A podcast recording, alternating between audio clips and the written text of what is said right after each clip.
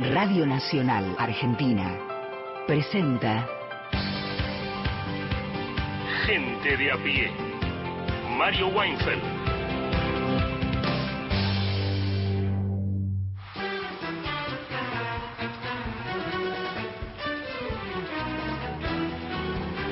Buenas tardes, son las 3 y 7 minutos en el territorio de la Argentina y comienza gente de a pie, estaremos hasta las 5 de la tarde por Nacional, Nacional Folclórica Más, acompañadas por más de 20 emisoras que surcan el vasto territorio de la patria y te prometemos un programa con un material altamente surtido, con un relativo sesgo, suele ser los viernes hacia lo cultural, lo musical, la historia, en fin, lo, te prometemos te prometemos lo que ya hicimos, una parte que es que venimos laburando para que este programa sea digno de tu inteligencia, de tus derechos y también de, de tu deseo de pasarlo bien.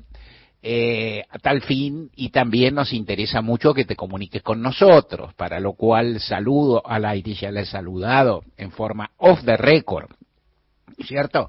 Off the record, Mariana Fossati, pero ahora hago lo propio hago lo propio eh, acá al aire. ¿Cómo les va? Muy bien, Mario. ¿Cómo estás tanto tiempo? Bien, bien. ¿Te acordás? Decíamos ayer. Decíamos ayer. ayer sí. eh, Llama a la gente y pregunta qué pasa. Bueno, hubo, hubo paro en Radio uh -huh. Nacional y entonces el programa no se irradió, valga la repetición porque no es redundancia, eh, miércoles y jueves. Hoy estamos acá, estamos hasta las 5 de la tarde. No nos dejes, no, no seas así. No. No para decirnos que estás ahí, claro. para participar, para opinar, para pedir canciones, no. No. Porque eso recién el lunes que viene, pero para opinar sobre todo lo que va a suceder, 0810-2220870, grabándonos ahí un mensaje de hasta 30 segundos. Y si lo preferís, nos escribís un WhatsApp. 11 3 870 74 85. Perfecto. Y acá uno se pregunta, ¿y qué pasó con las canciones de este jueves que no hubo? Hay un brainstorming, está convocado una tormenta de ideas de varias horas, porque no es un tema sencillo. Hoy no se irradian, ayer no se irradiaron, ya te conté. ¿Qué haremos en adelante? ¿Las acumularemos el jueves que viene o no? No lo sabemos. La vida es incertidumbre, es difícil, no se sabe quién va a ser presidente de la Argentina. Mirá sí, si se va a saber. No, no sé ni quiénes son candidatos. Mirá si se va a saber qué va a pasar el jueves que viene en Gente a Pie o con esos temas. Igual están todos anotados, todos registrados y a partir del lunes puedes seguir perseverando. Motivo adicional para que no pidas hoy, ya hay bastante bardo, ya hay bastante problema, está convocado el brainstorming, quédate quieto, quieta, quiete. Beto Solas, buen día. Buen día Mario, buen día a las compañeras, buen día, al, buen día a, lo, a la oyentada.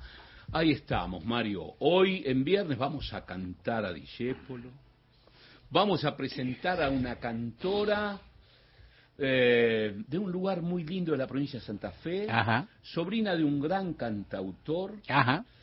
y después el coro va a estar muy paraguayista. Un coro paraguayista, atención, eh, un coro ahí.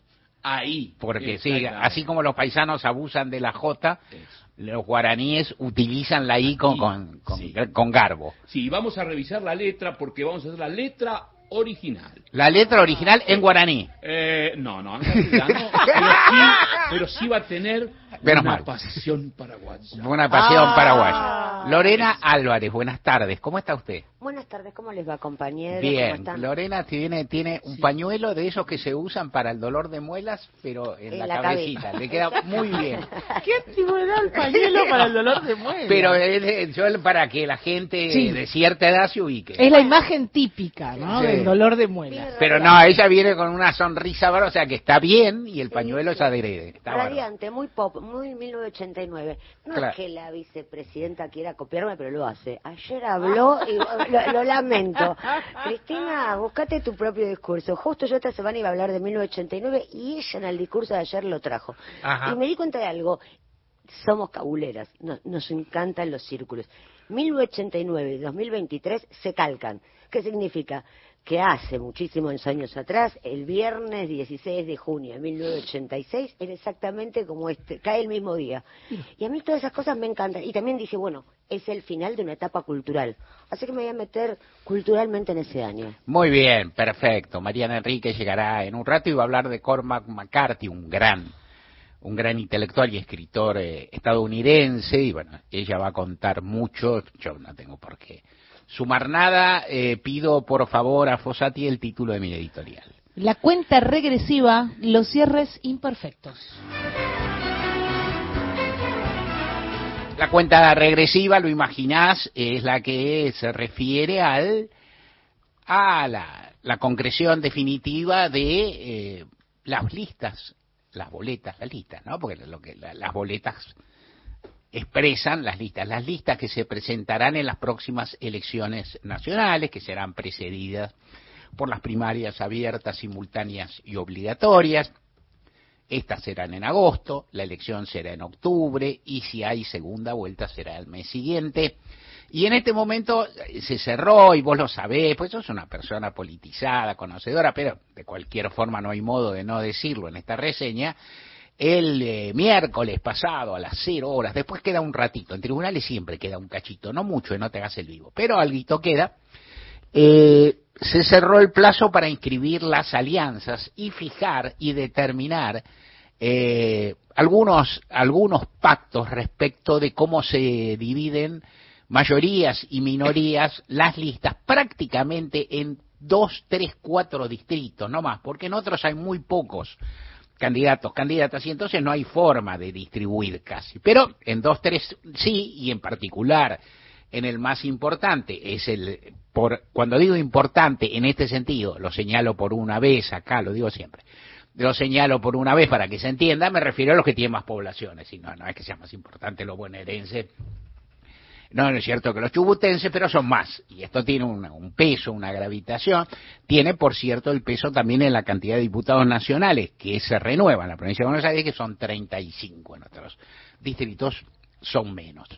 Eh, se cerraron, se cerró ese plazo. Es, esos cierres, uno lo cuenta porque ha participado ha participado por ahí en la prehistoria, no en la prehistoria argentina, la prehistoria de recuperación democrática, en los primeros años ha participado, esto a mí me divierte mucho, son nerviosos, son tensos, se hacen trapisondas, alguna zancadilla, aparecen, yo tenía ganas de contarte y te contaré, no sé si hoy o la semana que viene, algunas tretas que han ocurrido acá y allá, que uno conoce, eh, alguna de esas cosas que es, se firma una lista, se hace un papelito, todo se hace sobre papel, soporte papel al final, porque como todo se hace de urgencia, y tampoco hay mucho tiempo para terminar, este, terminar en detalle las cosas. Yo a veces cuento, bueno, en Chubut, por ejemplo, la población más grande es Comodoro Rivadavia, la capital es Rawson, está a una distancia, entonces si vos cerrás listas en Comodoro, sale un tutú, ¿no? Sale un tutú. En, la Patagonia están habituados a las distancias largas, son un poco, los argentinos somos un poco los yanquis, también son tan habituados, pero es una distancia larga. En el camino se puede pasar cualquier cosa. Cuando llegan, bueno, ¿no? Eh, ha habido anécdotas divertidas, algún episodio de violencia relativa. Eh, en fin, los cierres siempre generan tensiones, siempre hay más aspirantes que espacios, y en este caso aparte había, y hay dos o tres listas. Yo diría, en primera aproximación, en un eh, escenario que se está moviendo, y que por lo tanto también corresponde ser cauto en predicciones, no darlo por terminado y demás. En este sentido uso la palabra imperfectos, en parte. En parte también lo usaré para decir que no fueron buenos los cierres, me parece a mí, es una cuestión valorativa, respecto de la presentación, sobre todo de la fuerza mayoritaria, respecto de la presentación ante uno puede llamar la sociedad, la gente, los votantes, el padrón, como se quiera decir, han sido extremadamente beligerantes, difíciles de comprender en algunos puntos, casi sin pensar que todas esas discusiones que se dan y que tienen un sesgo internista muy fuerte, son observadas por alguna cantidad apreciable de personas que no están encuadradas en las fuerzas en cuestión. Y que entonces, más allá de lo que se diga el adversario interno, que lo hay, hay una parte que hay personas que miran de afuera y dicen, esto es la política. O sea, estas discusiones son la política. Y me pueden decir, pero yo tengo razón, todos dicen que tengo razón, y yo que he participado en discusiones políticas severas, que me, aparte he participado en divisiones políticas, he pasado en renuncias políticas, todo pasó, y uno siempre cree que tiene razón, inclusive 20 años después cree que tiene razón, después a los 30 uno empieza a matizar, ¿qué vas a hacer?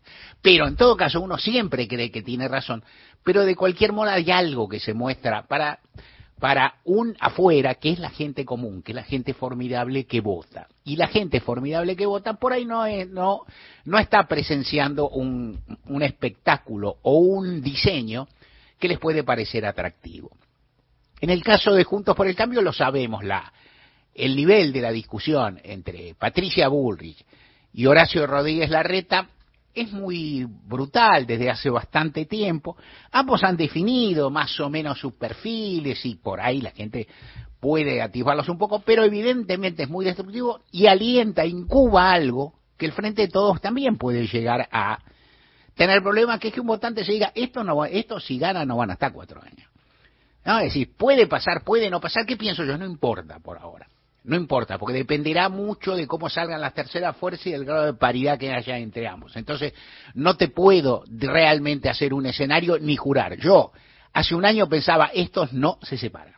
¿eh? O sea, el, el, el Juntos por el Cambio tiene un incentivo tan grande para ganar que si tienen dos dedos de frente, se quedan. Bueno, no los tienen. ¿Qué le vas a hacer? La reta los tiene físicamente, sí, pero no los tiene en sentido figurado, porque lo están llevando mal en el, en el frente de todos, que ahora se llama Unión por la Patria, y está bien, o sea, que cambie el nombre, digo, no, nunca hago caso de estas cuestiones, en general lo que se te complica es mencionar, es como cuando empieza el año, ¿viste? En el 2 de enero pones bien el año en curso, el 8 ya pones el del año anterior, ¿viste? Te vas. Al principio sí, pues estás muy prudente, muy después te, bueno, pero no importa, se cambia, se cambia el nombre y se asiste a un cierre en el cual en la provincia de Buenos Aires hay una discusión sobre el porcentaje, que, que, es muy difícil de, casi te diría, de contar, y ni te digo de entender para mucha gente, sobre lo que es el piso a partir del cual, el porcentual a partir del cual las minorías tienen acceso a una parte de la lista de diputados. Ya contar esto es medio complicado, traducirlo a números es, un, es muy complejo.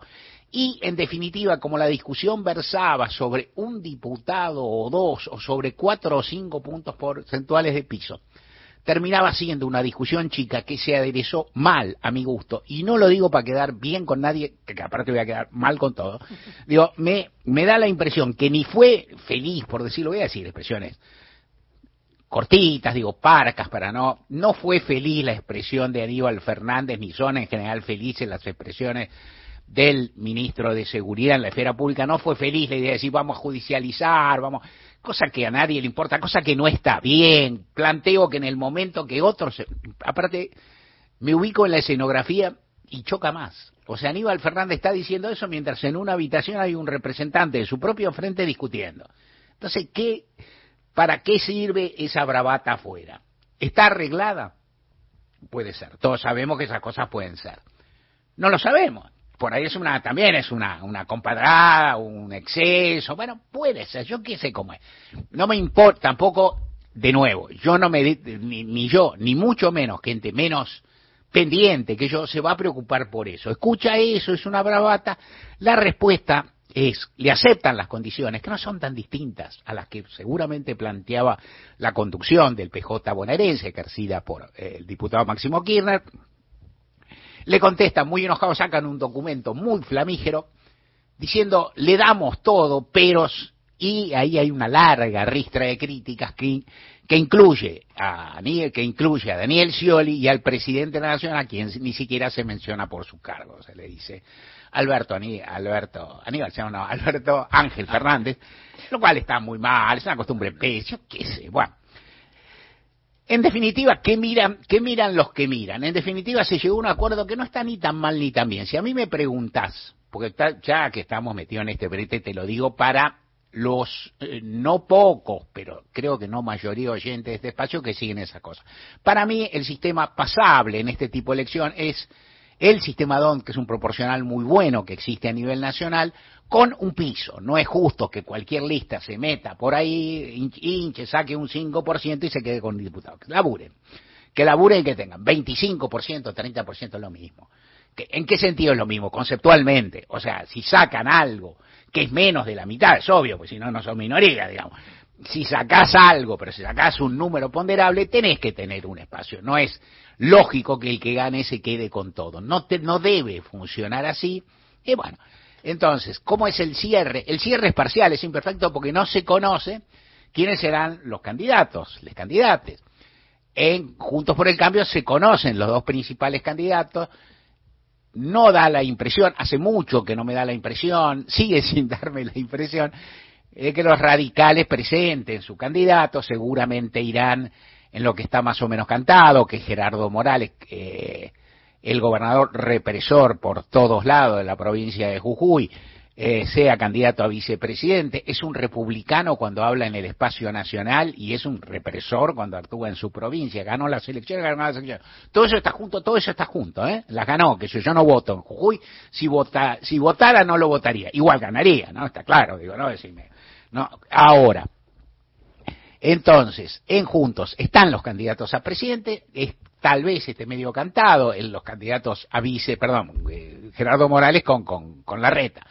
Eh, está medio cantado, los, los candidatos a vice está por lo menos en el caso de, de la reta, y en el oficialismo está más abierta la cuestión respecto a quiénes pueden ser los candidatos que enfrenten a Daniel Scioli, que tampoco ha elegido su compañera de fórmula, y ha quedado en esta pelea y en esta estridencia bastante diluidos, pero todavía manifiestan ambiciones y de presentarse este, Juan Grabois y Agustín Rossi, digamos, ¿no? que, que se están presentando, aunque han quedado diluidos y da la impresión que, visto de afuera, insisto, en un escenario que se mueve mucho, que la candidatura de Rossi queda muy solapada, muy encima de la de Daniel Scioli, y ahí, bueno, tendrán que ver. No me, todo esto da para especular, uno lo hace porque, porque es parte de su laburo y parte de su interés y su pasión, pero me parece que en general todo el diseño ha sido eh, pobre, la hipótesis que manejan algunas personas ahora, integrantes, dirigentes, militantes incluso, de, la, de, Uni de Unión por la Patria, eh, es que, bueno, que esa discusión fue una parte y ahora empieza una campaña o una primaria en la cual, una vez que esté en la, la, la candidatura, va a haber más respeto y todo eso. Bueno, anda a convencer a la gente que esto fue así, qué sé yo. Por ahí es cierto, pero la gente dice, no, hasta el miércoles pasado se peleaban, pero del miércoles que viene se llevan todo bien y yo les creo. Por ahí no te crean. Por ahí la gente viene apática, viene difícil y demás. En el desarrollo han ocurrido otras cuestiones que dan para pensar y de nuevo, estamos ante un conjunto muy inestable y muy magmático. ¿Qué es lo que pienso yo desde hace un rato? Que siempre se sobreestimó, vos lo sabes, que siempre se sobreestimó el potencial de voto de Javier Milei. Yo lo sé, no lo sé. ¿Cómo voy a saber si no, si no se contaron los votos? No lo sé. Yo pienso. Incluso, entonces, es si Milei sacara nomás 10, 15, 16% en las elecciones generales de la PASO, podría sacar algo más. Si Milei sacara eso y alguien te dijera, Milei en abril tenía el 30 y bajó, bueno, hay una parte que es creer o reventar y hay otra que no. ¿Qué creerá Weinfeld que nunca tuvo? La verdad, digo, es verdad. Esto ha pasado, te dicen subió y bajó, por ahí no. Ahora nunca lo podrás corroborar del todo también. En cualquier caso, si la candidatura de Milei descendiera en intención de voto, y como no hay otra figura, no, no creo, yo creo que, eh, no sé qué hará Juan Schiaretti con la boleta que va a inscribir, con la boleta que escribir, si presentará una fórmula o no, pero ni Juan Schiaretti ni el Frente de Izquierda de los Trabajadores, dicho esto con el mayor de respeto, pueden amenazar la perspectiva de entrar, a, pueden tener el potencial de entrar a balotaje, digamos. Entonces, así dicho, vuelve a quedar de la elección de tercios, podría, subrayo el potencial, podría llegar a quedar una elección más bien polarizada, un poco más parecida a la anterior, y entonces también reaparecer o resurgir la posibilidad de que alguien ganara en primera vuelta, porque si empiezan a repartir el 80% de los votos entre dos formas, hay combinaciones matemáticas que te dan. ¿Qué creo yo de esto? No creo nada. Me levanto un rato, pienso, pienso otra cosa y más. Lo que sí pienso que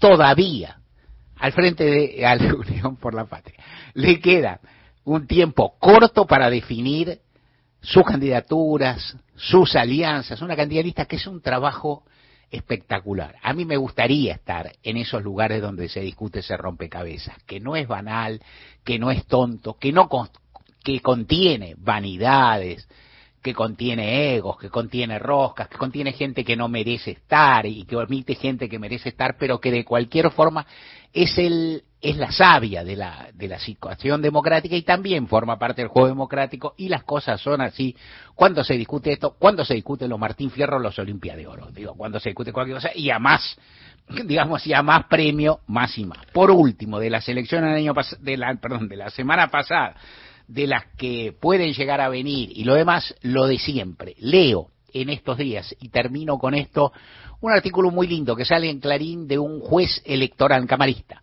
electoral eh, de la Cámara Federal Electoral Argentina, se llama Alberto Dalavía. No soy santo de la devoción del doctor Dalavía por cuestiones que no le interesan a nadie. Ahora sí me interesa. No, a vos te interesa, el doctor Davía también. No soy santo, de, eh, o sea, no, el doctor Davía no es santo de mi devoción, pero escribió una nota, en- pero es un defensor del sistema electoral argentino. Y en ese sentido yo estoy de acuerdo con él y aparte es un buen es un buen defensor en el sentido que me guste a mí más o menos por cuestiones relativas. Lo cierto es que es una persona que tiene autoridad en sentido formal institucional y en sentido profundo. Y escribe una nota muy linda diciendo que las elecciones son interesantes en la Argentina diciendo que se titula de las crisis se sale votando, lo cual así dicho suena optimista, pero se- si lees la nota entendés lo que quiere decir. Y dice algo yo creo también, dice, a la gente en la Argentina le gusta votar. Y es así, a la gente en la Argentina le gusta votar. Y esto se reconoce poco, en un doble sentido, se reconoce poco como hecho sociológico y se valora poco como eso, como, como, como tener en cuenta el punto de, de vista axiológico, el punto de vista de la escala de valores que tenemos, lo importante que es eso. Ampliaremos. Recuerden que estamos en Facebook, nos encuentran con el nombre del programa, que hay un podcast en Spotify para volver a escuchar fragmentos de los programas ya emitidos y en Twitter somos arroba gente de a pie AM. WhatsApp de oyentes. WhatsApp nacional 11 3 870 7485. Pequeños grandes hábitos. Separar los residuos y dejar los reciclables limpios y secos dentro del contenedor verde son pequeños hábitos que podemos sumar para empezar a generar grandes cambios. Juntos podemos construir un futuro mejor. Conoce más en buenosaires.gov.ar barra Ciudad Verde. Brazos abiertos. Buenos Aires Ciudad. Vivís. Todos los días. La radio pública. Viernes. Todos los días. Nacional. La radio pública. La Ley 27.610 reconoce el derecho de las mujeres y otras personas gestantes a acceder a la interrupción del embarazo hasta la semana 14 de gestación inclusive. Los procedimientos son gratuitos, seguros y confidenciales en todo el territorio nacional. Pueden realizarse en el Servicio Público de Salud o a través de las obras sociales y entidades de medicina prepaga. Impedir el acceso a la interrupción voluntaria del embarazo es violencia contra la libertad reproductiva. Ante consultas u obstáculos para acceder a la práctica, podés asesorarte llamando al 0800-222-3444 del Ministerio de Salud de la Nación o a la línea 144. Decidir es tu derecho. Decidir es tu derecho. Ministerio de las Mujeres, Géneros y Diversidad de la Nación. Junto a RTA, Radio y Televisión Argentina. Con el plan de pago de deuda previsional, ahora es más fácil jubilarte. El trámite es simple, gratuito y no necesitas intermediarios. Conoce más en www.anses.gov.ar. ANSES, en cada etapa de tu vida. Argentina Presidencia. Toda la información y el mejor análisis en Gente de a pie. Con Mario Weinfeld. Pues Gerardo Villar, ¿cómo le va?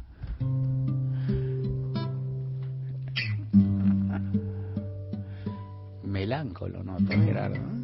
Llegó, llegó con el... Y larguero. Guitarra, ¿cómo estás vos? Muy bien, ¿cómo les va a todos? ¿Cómo les va a los oyentes? ¿Cómo Bueno, va? vos estás más entusiasmada que Gerardo. ¿Le pasa algo a Gerardo así en lo personal? Eh, está pasando por un momento difícil. Ajá. Eh, mucha incertidumbre, mucho. Pero se va a reponer, confiamos Sí, en él. supongo, Supongo, acá en la Argentina todos nos reponemos. Tarde Todos nos reponemos, exacto, somos especialistas en crisis. Beto Sola, tema que vas a interpretar con Gerardo y su compañera Y guitarra. es un día para cantar a don Enrique Santos Discépolo. Vamos a hacer un clásico que los oyentes lo van a cantar con nosotros. Claro. Vamos a hacer uno. Gerardo en un arreglito muy lindo.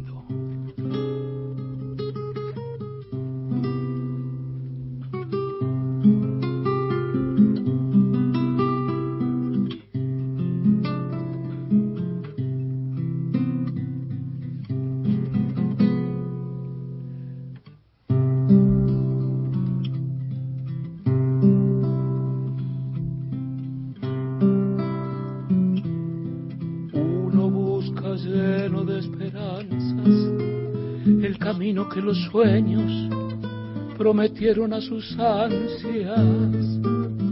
Sabe que la lucha es cruel y es mucha, pero lucha y se desangra por la fe que lo empecina. Uno va arrastrándose entre espinas y en su afán de dar su amor sufre y se destroza hasta entender que uno se ha quedado Precio de castigo que uno entrega por un beso que no llega a un amor que lo engañó. Vacío ya de amar y de llorar tanta traición. si yo tuviera el corazón, el corazón que di, si yo pudiera como ayer, querer sin presentir, es posible que a tus ojos que me gritan tu cariño lo cerrara con mis sin pensar que eran como esos otros ojos los perversos, los que hundieron mi vivir. Si yo tuviera el corazón, el mismo que perdí, si olvidara la que ayer lo destrozó y pudiera amarte, abrazaría tu ilusión para llorar tu amor.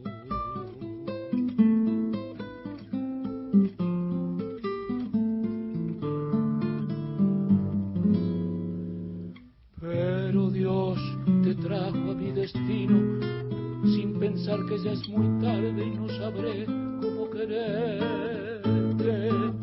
Déjame que llore como aquel que sufre en vida la tortura de llorar su propia muerte. Pura como sos, habrías salvado mi esperanza con tu amor. Uno está tan solo en su dolor, uno está tan ciego en su penal. Ver un frío cruel que que el odio, punto muerto de las almas, tumba horrenda de mi amor. Maldijo para siempre y me robó toda ilusión. Si yo tuviera el corazón, el corazón que vi, si yo pudiera como ayer querer sin presentir,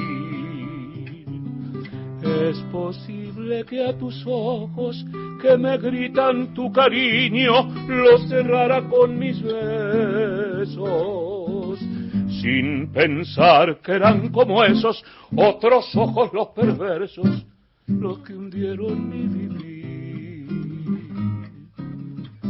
Yo tuviera el corazón, el mismo que perdí.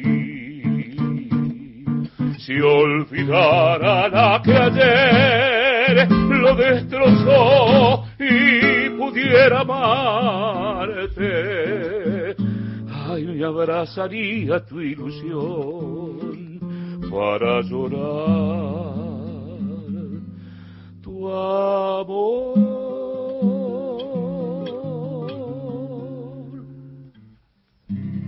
Uy, qué lindo. Bravo. Muy bien. Uno. Discépolo, Mores, Villar en un arreglito muy lindo. ¿Y quién gató? El Beto Solar. Somos gente de a pie. Vos y nosotros. Mario Weinfeld en Nacional.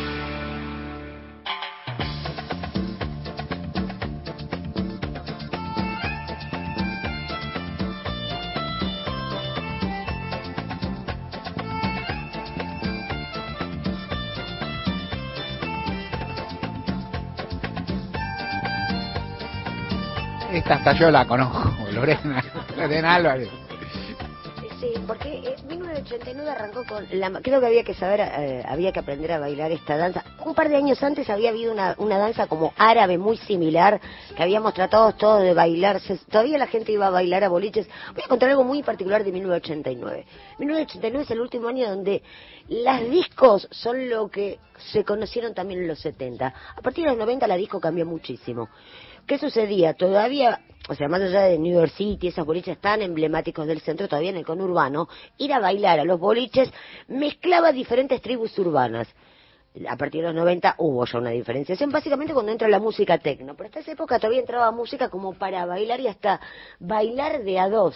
Lambada era uno de estos temas, bailabas con tus amiguitas o bailabas con algún chico que se atrevía, porque reconozcamos también que en el conurbano los chicos bailan muy bien. Ese es un dato mejor que en Capital, mejor que los porteños. Así que este, este era el hit de la época.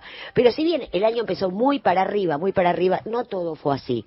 Eh, la televisión estaba cortada en esos años. Recordemos que la tele duraba desde las 8 o 9 de la mañana, porque había un programa que se llamaba Telescuela Técnica, que enseñaba a hacer cosas hasta la noche. Pero año 1989, cortes.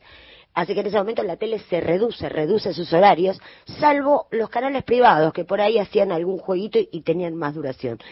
¿Qué, ¿Qué había sucedido? A partir del 87-88, Héctor Ricardo García compra eh, Canal 2, que era una señal que se veía pésimo en Capital Federal, una señal de La Plata, y logra eh, que se vea bien. Uno piensa que se vea bien, que es, bueno, recordemos que en las televisiones, en serio, en esa época había papas, había agujas, había ventanas abiertas en las casas gritando a tu papá que estaba en la terraza, que no sé si no moriera de casualidad, si corriendo a la izquierda o a la derecha se veía mejor. Bueno, en ese contexto Canal 2 empieza a funcionar bien y debuta a todo trapo, porque ¿qué sucede en enero del 89? La tablada. Y creo que es uno de los grandes momentos de la televisión, porque es en vivo todo el tiempo las cámaras ahí. Canal 9 competía en esos años con Crónica. Las imágenes de Crónica han quedado para la historia, son parte de documentales y todo, porque en ese momento de inconsciencia los periodistas estaban entre las balas. Sería bueno escuchar un pedacito de lo que fue esa transmisión. ¿Se siente bien? Estoy herido. ¿Dónde? Un 22. Acá. ¿Le rozó la cabeza? Sí, una esquirla. Acá, una esquirla. Entonces... Usted tenga cuidado, pónganse que no de la espalda.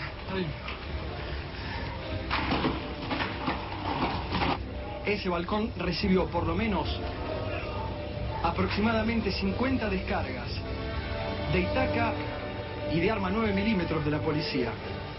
Realmente, tres minutos de balas era impresionante.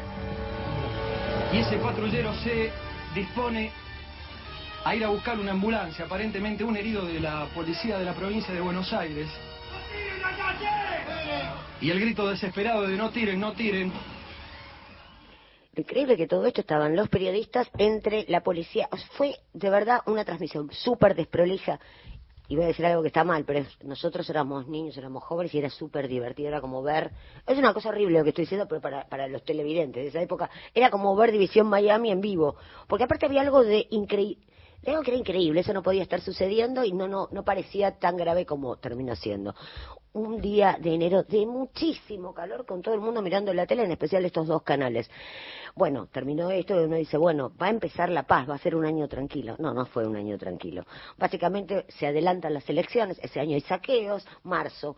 Es un, es un verano muy corto, un verano muy eh, muy poco exitoso en términos de teatrales. Veníamos de la temporada 88, temporada de Olmedo, mucha gente yendo al teatro, año 89, un año olvidable. Si bien muchas eh, de las compañías habían tomado parte de los elencos de Olmedo, no había sido lo mismo. En un momento Porcel estaba con Beatriz Salomón, pero no llevaban la misma cantidad de gente. De hecho, también la tele vuelve a cambiar los viernes, los viernes de humor de Olmedo, se hace un mix entre lo que era ese famoso grupo uruguayo que fue hiper, eh, los de hiperhumor, Almada, Spalter, eh, en ese momento era Berugo Carámbula, todos los grupos, el grupo de hiperhumor, Tere Cataplum originalmente en los 60. Genitrailes al comienzo también. Un programa clásico que en los 80 también tiene su espacio los viernes. Es muy, es muy raro. Mucho humor había en los años 80. Había muchísimos programas de humor y no importaba que el mismo día fuera el mismo programa. Los viernes eran los viernes de Olmedo y también eran los viernes de hiperhumor, con un horario y con otro. Ese mismo año se arma toda una mezcla entre los que quedaban, el elenco que queda suelto después de la muerte de, de Olmedo de No Toca Botón, se hace un mix con el programa de los uruguayos y no tiene tanto éxito, pasa sin pena ni gloria, tratan de hacer algo, pero bueno, eh, fue un año bravo.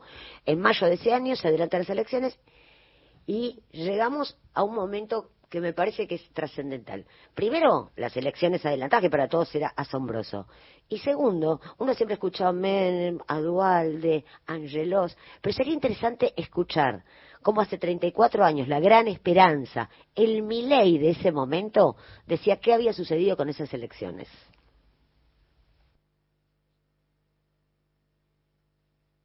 En primer lugar, debo expresar que la Alianza reconoce formalmente el triunfo del doctor Menem como, como presidente de la República.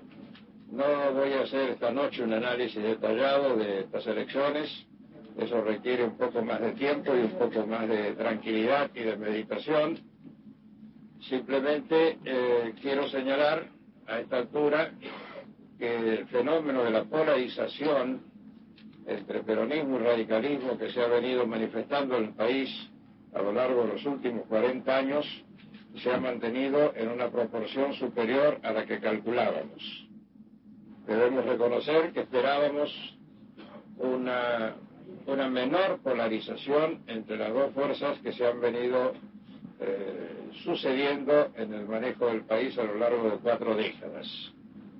Y esto es muy interesante de analizar porque ambos partidos, cuando les ha tocado gobernar, han terminado en situaciones de desastre para el país.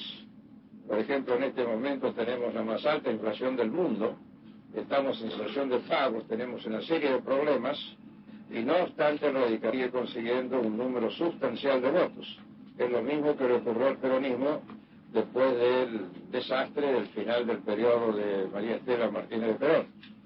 Este es un fenómeno que habrá que analizar desde el punto de vista psicológico y de la sociología de masas, pero repito, esto, este análisis no lo vamos a hacer hoy. Simplemente quiero dejar establecido que lo que más nos llama la atención de esta elección es que todavía se haya mantenido una población tan alta, en detrimento naturalmente de los grupos que estamos pugnando por establecer una tercera posibilidad en el país. La tercera voy a decir algo, año 88, año 89, la UCD se venía con todo y era la tercera posición. Eh, según las encuestas tenían números altísimos. Bueno, llegó la hora de los votos el capital eh, era un lugar, bueno, un bastión donde todo el mundo hablaba. Eh, fue el momento del boom de Adelina D'Alessio de Viola, la época, ese, el verano 88, donde ella en Punta del Este se paseaba buscando votos en bikini y, era una mujer muy atractiva en esos años, muy linda, que solían decirle ponerse en la playa, ella siempre jodía con eso y decía, eh, bueno, si me votan les muestro la cola. pero bueno, llegó el momento de las elecciones y no fue así, se polarizó, sí, se polarizó. Carlos Saúl Menem saca el 47% de los votos. Eh, Angelos el 37% y la UCD apenas el 7%. O sea que lo que había sido un blef, un poquito, se le había dado mucha manija preelectoralmente a la hora de contar los votos fue un desastre.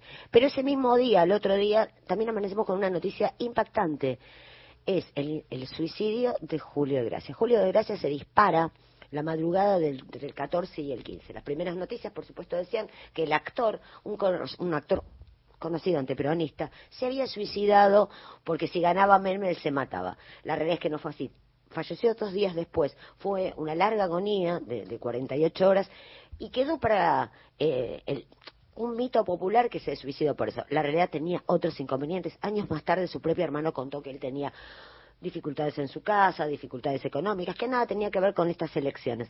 Pero la verdad es que era un gran título, porque básicamente recordemos que en las elecciones de 89 está todo medio mezclado. Si uno, recordemos que para los años 80 Menem era como el acabose y, casi todo lo que era la cultura estaba en contra, la cultura del, del establishment de esa época estaba en contra de Menem. Recordemos los recitales eh, del año 88, el año 89, recitales del rock, que estaba Spinetta, eran todos contra eh, el peronismo, eran bastante radicales los chicos de esa etapa.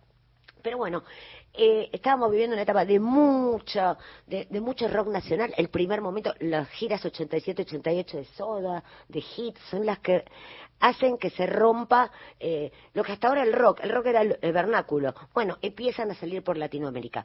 Una de esas bandas, Soda Stereo. ¿Y qué presenta? La ciudad de la furia. Un videoclip, acá voy a hacer un, apartado. No hay globalización, pensemos los 80, acá podía haber cualquier cosa, copiada de Estados Unidos, que nadie sabía nada. Una vez lo hablamos con Mariana Enríquez, el club de Michael Jackson nos parecía nuestro gran programa de videos, que en realidad tenía algo de lo que sería la señal de cable más famosa de los 90 para nosotros, la MTV. Pero acá nosotros ya teníamos una señal, un programa propio que se llamaba MTV, MTV, Música Total Videos. Ese programa, que presentaba videos, estaba conducido por el hijo del dueño de Modart, Marcelo Bello, que era un chico que solamente era como un chico muy lindo, muy famoso, que conocía mucho de música y que tenía su programa de videos.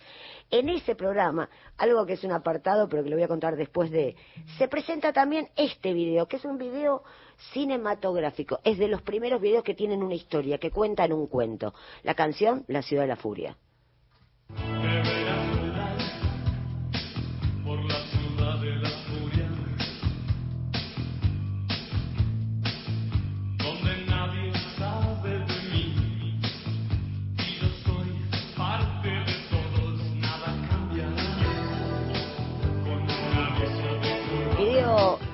Que muestra una ciudad absolutamente oscura como estábamos. Cuando uno piensa en 1989 es un año de profunda oscuridad, es un año triste, es un año, no sé por qué, nos parece un, ver, un invierno eterno. Sí, lo que voy a recordar, y nadie lo va a poder creer, que este fin de semana de hace 34 años hacía este mismo frío. Había sido un fin de semana lluvioso, tremendamente horrible, lo tengo muy presente porque salí los tres días y me acuerdo que dos me morí de frío. Pero bueno, esta es una ciudad oscura, una ciudad que lo que muestra es algunos programas, ya no estaba Badía en la televisión en 1989, Badía ya se había ido del aire, lo habían reemplazado por un programa conducido por Patricia Sarán. Cosas extrañas de la televisión 89 fueron esas. Patricia Sarán, que era una modelo que había trabajado con, con Gerardo Sofovich, ahora presentaba también este programa. Pero ¿qué decía de, de, del MTV nuestro?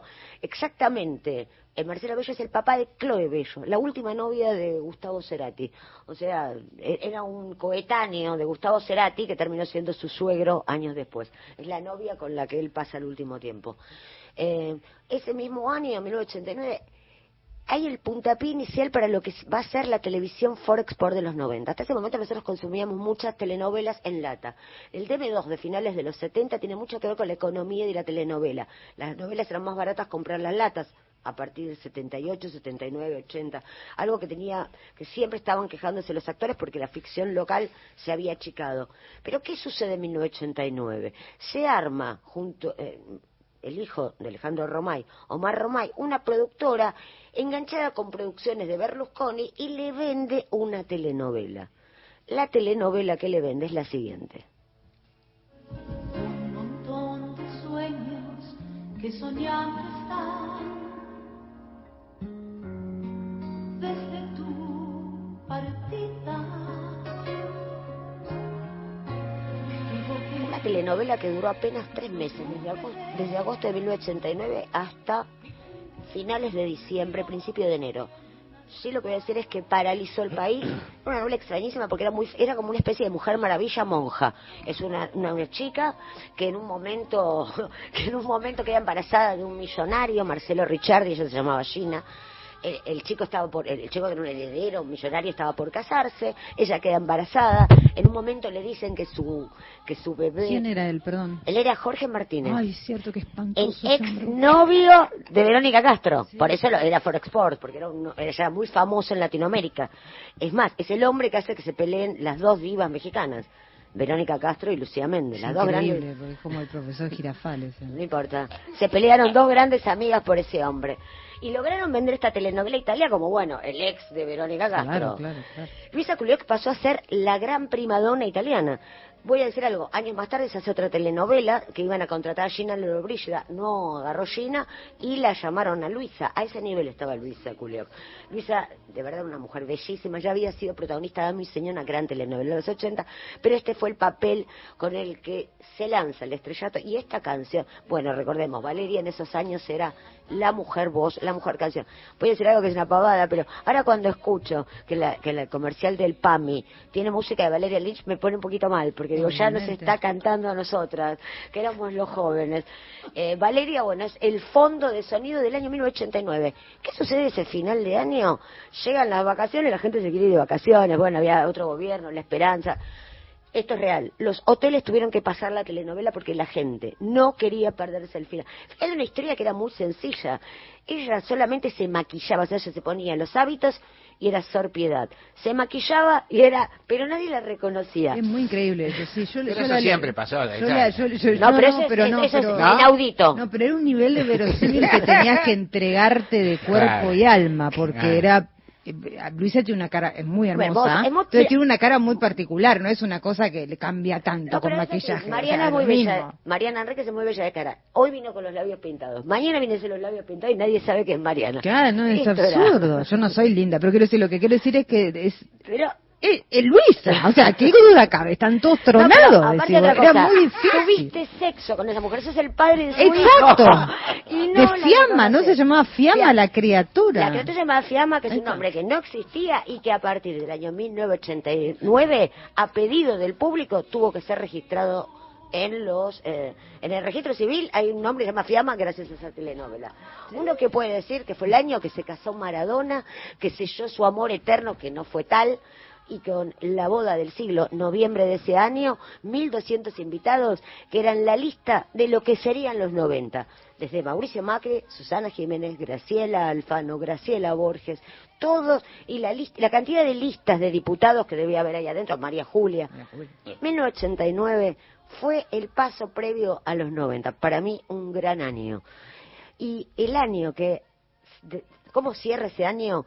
Con el primer recital que hacen los redondos en un estadio. Un estadio emblemático y un estadio que le trajo muchísimos conflictos después. En el estadio Obras, que presentaban Bang Bang. Y qué mejor que nuestro amo juega al esclavo. Otra cosita que tiene mucho que ver. Violencia es mentir. La famosa, la famosa hoy graffiti en la calle, que muchas veces la ha utilizado mismo el kirchnerismo en los últimos años, justamente es de este disco y es de esta canción. Muchas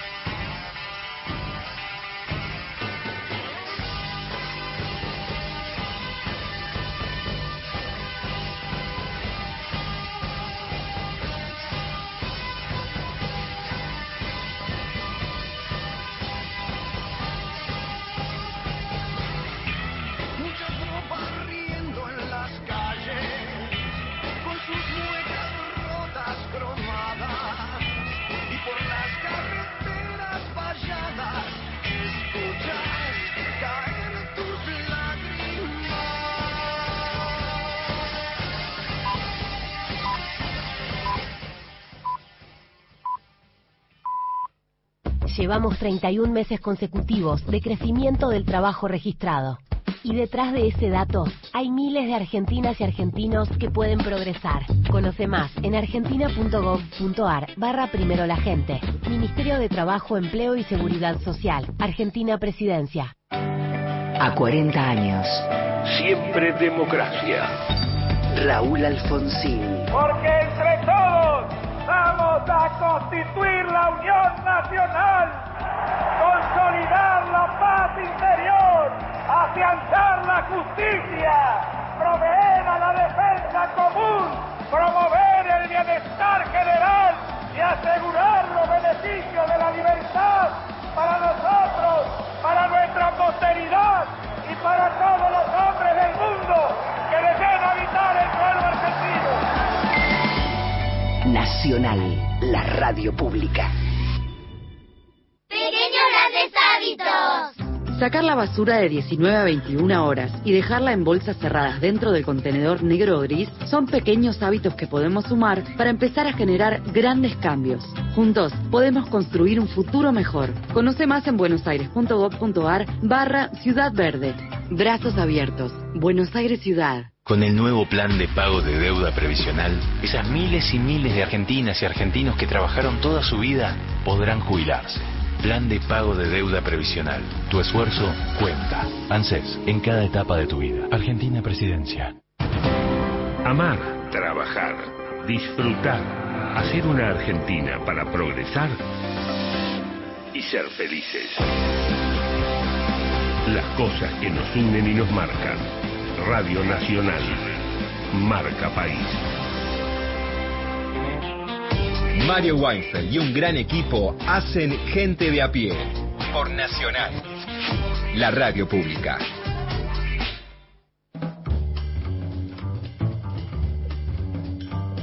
El equipo de gente de a pie está integrado por Mario Weinfeld en la conducción, en la producción Paula Nicolini, Erika Sotomayor y Miguel Fernández, en la operación técnica Natalia Bravo y Pepe Undiar. Impresionante. Sí. Eh, Con su impresionante. público, siempre. Sí, Él sí, sí, fiel a su público. Él se debe a su público. En el control central de Radio Nacional, Hernán Abella. Las y los columnistas son Lorena Álvarez, Victoria De Masi, Mariana Enríquez, Miguel Fernández, Hernán Fredes, Juan Manuel Carg, Paula Nicolini, Martín Rodríguez, Beto Solas, Erika Sotomayor, Gustavo Vergara y Gerardo Villar. En la locución, Mariana Fosa. Periferias del tango. Periferia del Tango, una que para tres programas. La periferia inconclusa, pongamos. Bueno, Reanudada, que está bien. Otra consigna que podemos hacer. Podemos en una retomar en otro momento, en en algo, momento. una, una, después de las pasos, ponele. Bueno. Pues las pasos entre. vamos a ver claro. qué humor tenemos. No, no importa.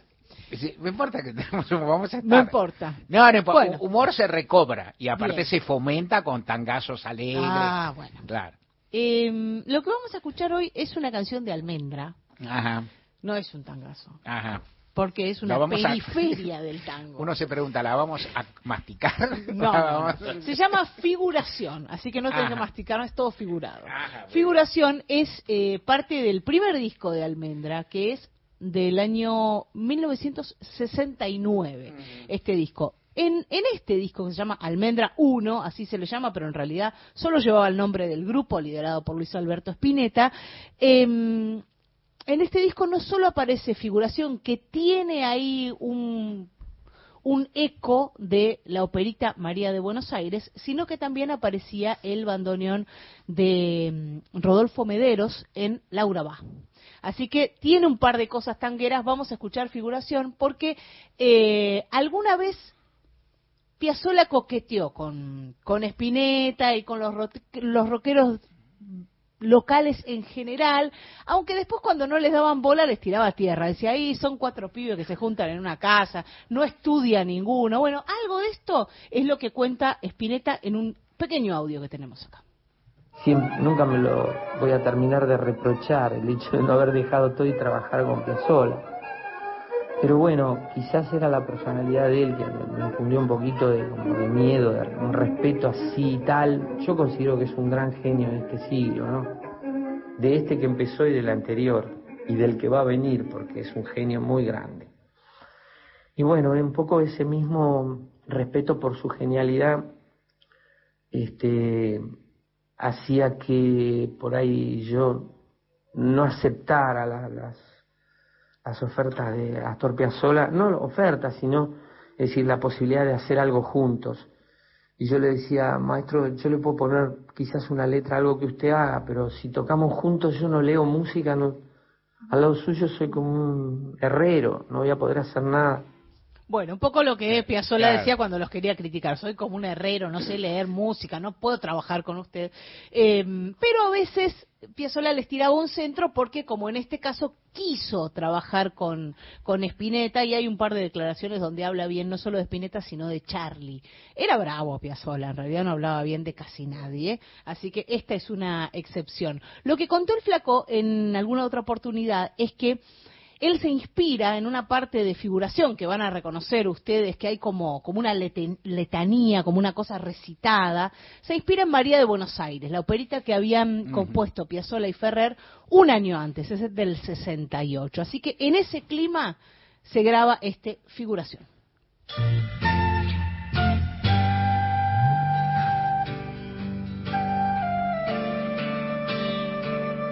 Figúrate la cabeza, sales a la calle, sin embargo el mundo sigue bajo el sol, todo bajo el sol, debajo del sol.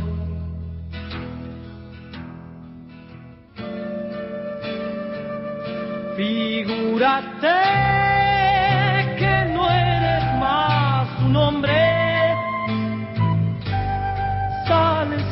calle, sin embargo hay árboles como hubo ayer, calles como ayer, luces como ayer. En la plaza todo te parece igual. Tú ya no eres hombre, pero vas a perder tu amor. Alguien te ha dicho ya, aunque no eres real, vas a perder tu amor.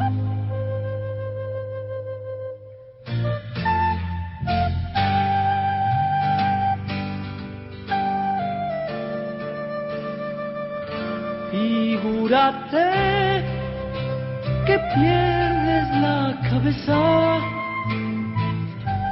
y aunque no lo creas, se te va la voz como se fue tu piel. Nada te queda ya, solo la realidad.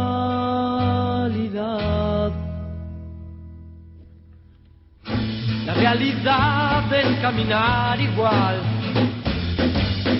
Ya no eres hombre, pero llorarás.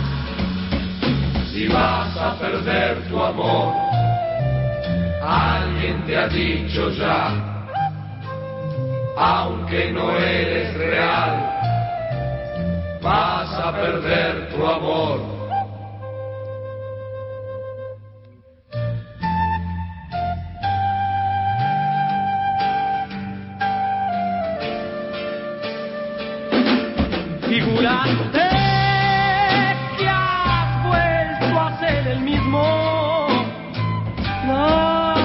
Contenta. A partir del alba te verás caer, ya sin figurar. Te verás caer.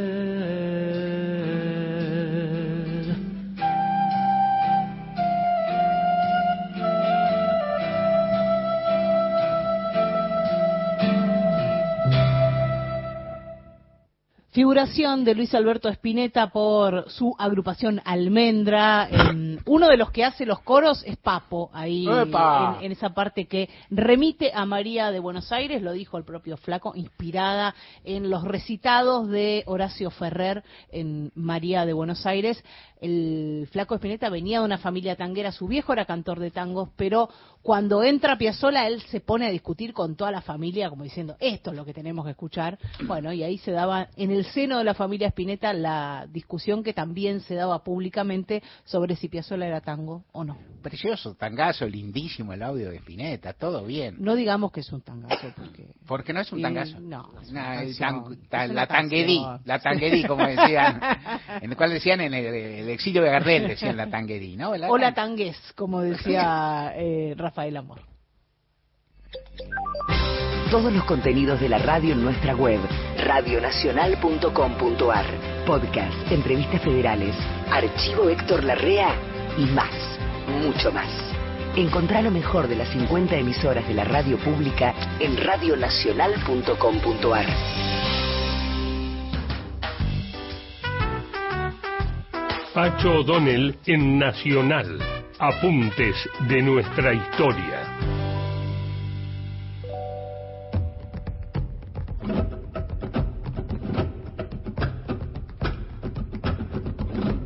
Mucho se ha hablado de la guerra de guerrillas del gran Güemes.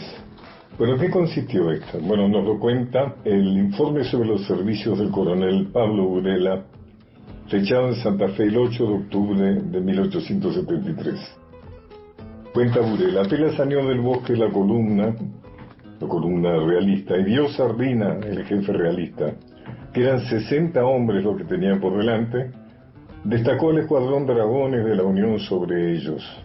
Los 60 gauchos cumplieron la instrucción de Güemes de dispersarse, huir en dirección del Bajo, donde estaban apostados en batalla 300 hombres colocados allí por Güemes, es decir, ocultos, ¿no? Los que en el acto de ver al escuadrón realista que la carga había perdido su alienación, los cargaron y acuchillaron. Al ver esto, Sardina mandó en sostén y refuerzo de los dragones a los otros tres escuadrones.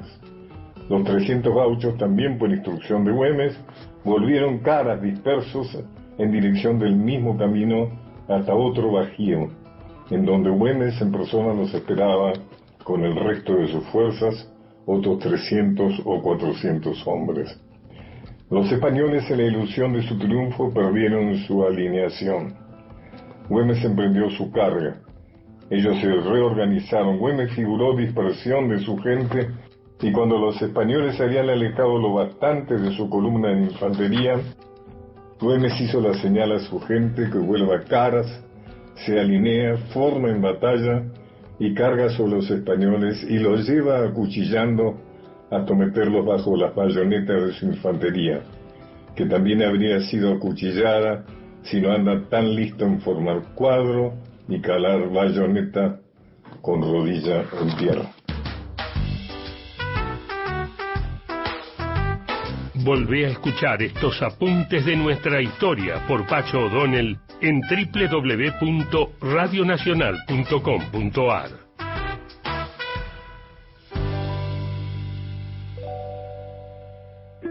Los temas centrales del día están en Gente de a pie. Mario Weinfeld en la radio pública.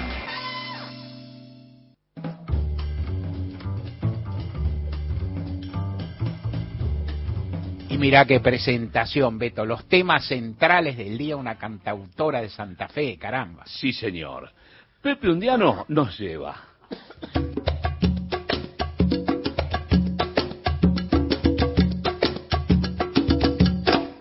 Negro, que le dicen negro cuando va vestido de peligro y de maldad. Negro, la palabra. Teoría del negro color se llama este tema. Ritmo, latido de un pensamiento hecho canto. Escuchemos.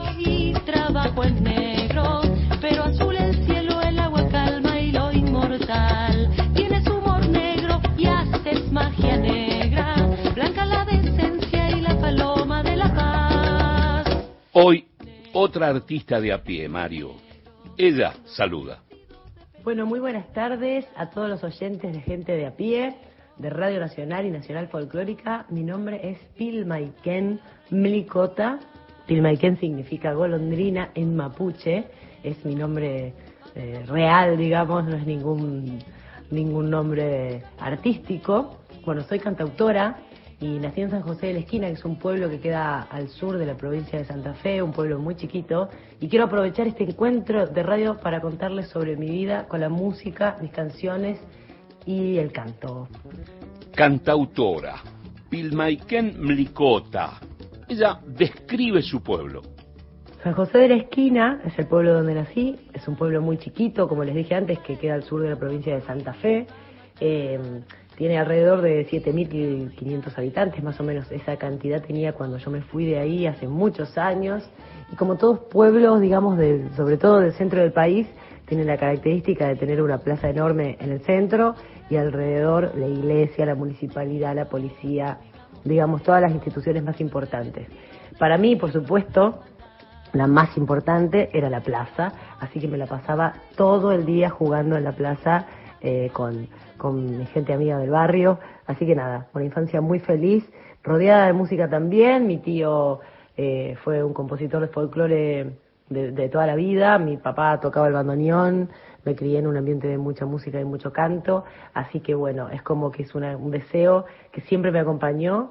Y bueno, en el momento que pude, le di ahí un cauce y empecé a empecé como a, a que sea forma de, de vivir, una forma de vivir la música.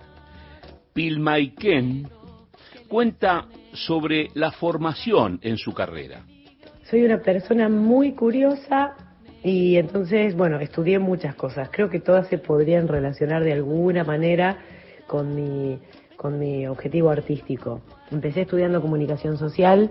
Yo sé que eso no tiene quizás nada que ver con la música, pero fue una de las herramientas más importantes para poder analizar un poco la realidad que me rodea, y poder escribir también, eh, eso, me, eso me ayudó muchísimo a escribir y abrir la cabeza y, y a llenarme de nuevos conceptos y, y bueno, la libertad que da la, la, educación, digamos, ¿no? Que tuve esa suerte también. Eh, y bueno, no, y, y, después también sí, hice talleres, talleres de guitarra, de percusión, de teatro, de escritura, de canto. Bueno, una persona bastante inquieta, incluso hasta bailé folclore. Se puede decir que, que casi todo lo que voy haciendo en el camino de alguna manera tienen que ver con el objetivo artístico. La artista de San José de la Esquina, provincia de Santa Fe, nombra a sus referentes en la música, en la poesía, en el canto.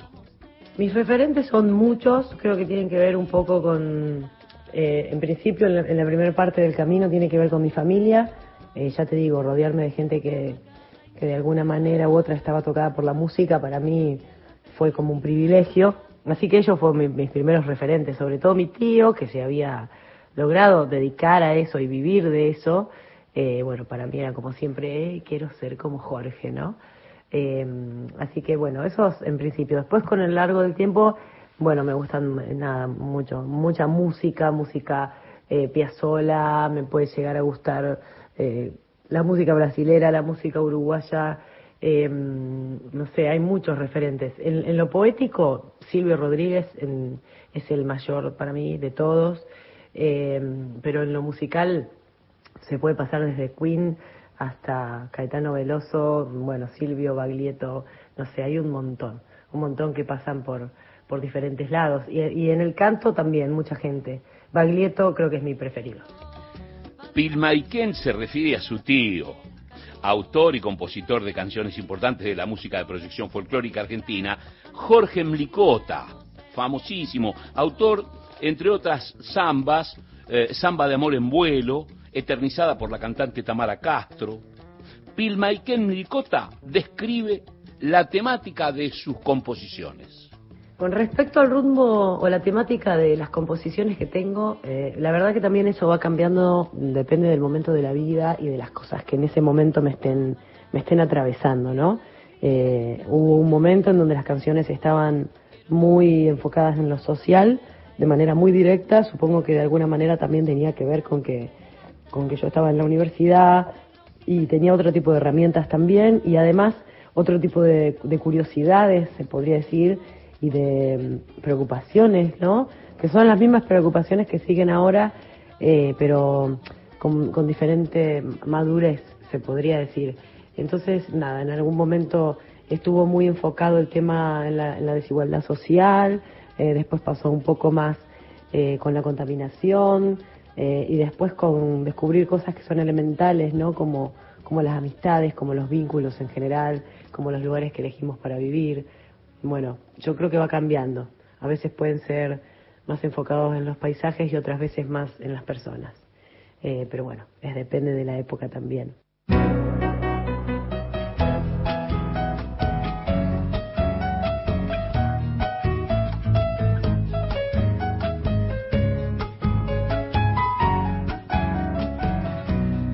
Dioses cotidianos, Pilmaiken Licota.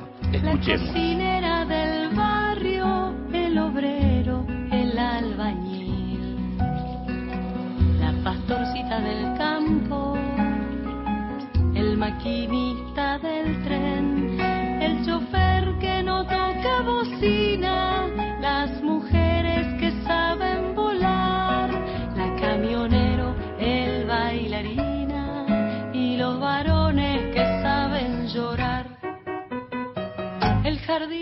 La cantautora enumera su discografía y la comparte. Yo tengo grabados cinco discos, los dos primeros con Daphne Usorach, que con quien tuve un dúo mucho tiempo, y a partir del 2010 empecé mi carrera solista, en donde grabé tres discos más, espero que se venga un cuarto. Eh, y bueno, la verdad que la gente que participó fue mucha, mucha gente que es muy profesional, muy amorosa, que puso al servicio del laburo toda su generosidad y su saber, y eso hizo que el material quede, para mi gusto, muy hermoso. Eh, pero bueno, está Paula Suárez, Mora Martínez, eh, que cantó un tema conmigo en el último disco, Facundo Peralta en el bajo, mm, Sebastián Castro en guitarra, eh, Sergio Morán en percusión, Fernando Bruno también en percusión, y hubo muchos más artistas invitados, así que bueno, nada, mucha, mucha, rodeada de mucha gente, y en los discos anteriores eh, también. Pilmaiken Licota. Agradece, cierra, propone su música. Bueno, y por último quiero agradecer al programa Gente de a pie de Radio Nacional y Nacional Folclórica, a su conductor Mario Weinfeld, el columnista y cantante Beto Solás, gracias por este espacio y quiero también invitarles a escuchar esta canción como cierre que se llama Por el Cauce, que está en mi último disco. Bueno, y si tienen ganas de darse una vueltita, estoy en todas las plataformas con mi nombre, que es Pilmaiken, se escribe con Q-U-E-N, Mlicota. Así que bueno, dense una vueltita por, por las plataformas y espero que les guste lo que hago. Muchísimas gracias, salud y avanti.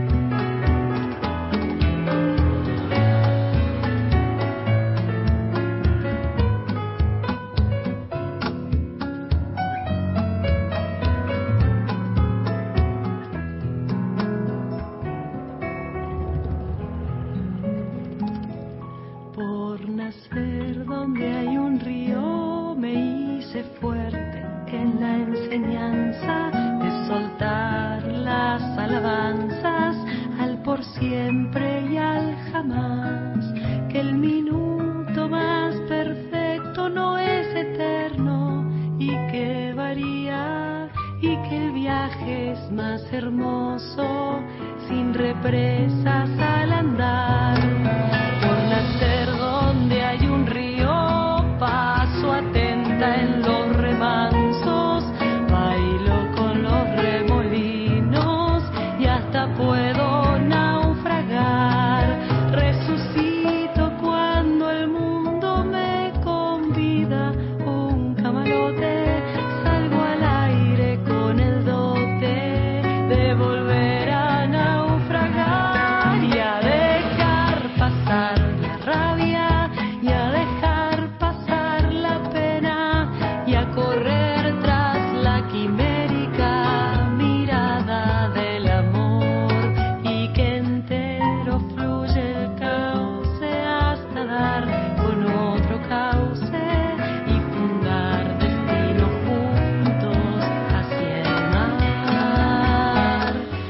Se llama Por el Cauce, Pilmaiken Mlicota, autora e intérprete. La escuchaste en Gente de a pie, Radio Nacional, Nacional Folclórica, sino dónde, En va. todas las redes también. Sí, señor, claro.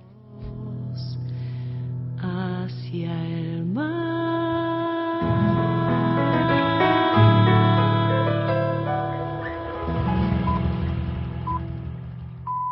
Tu verdad, tu identidad está en el. Radio Nacional.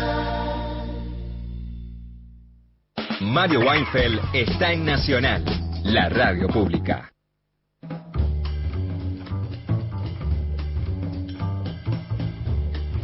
Mariana Enrique, buenas tardes, te escuchamos.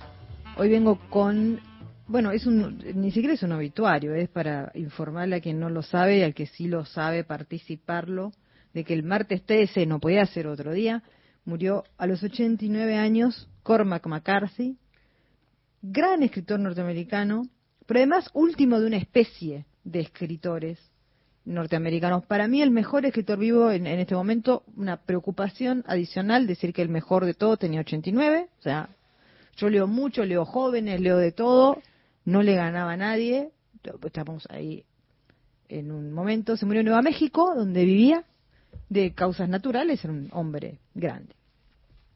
¿Por qué la importancia de, de, de, de Cormac McCarthy? ¿Por qué estoy diciendo esto de que es uno de los últimos escritores de, de una especie?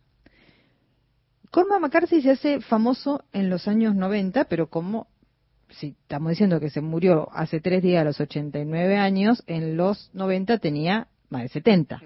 ¿Qué pasó antes? Bueno, antes escribió un montón de libros. Lo que pasa es que tenía este inconveniente con Mac McCarthy que en todos esos años desde que empezó a escribir había dado dos entrevistas en toda su carrera.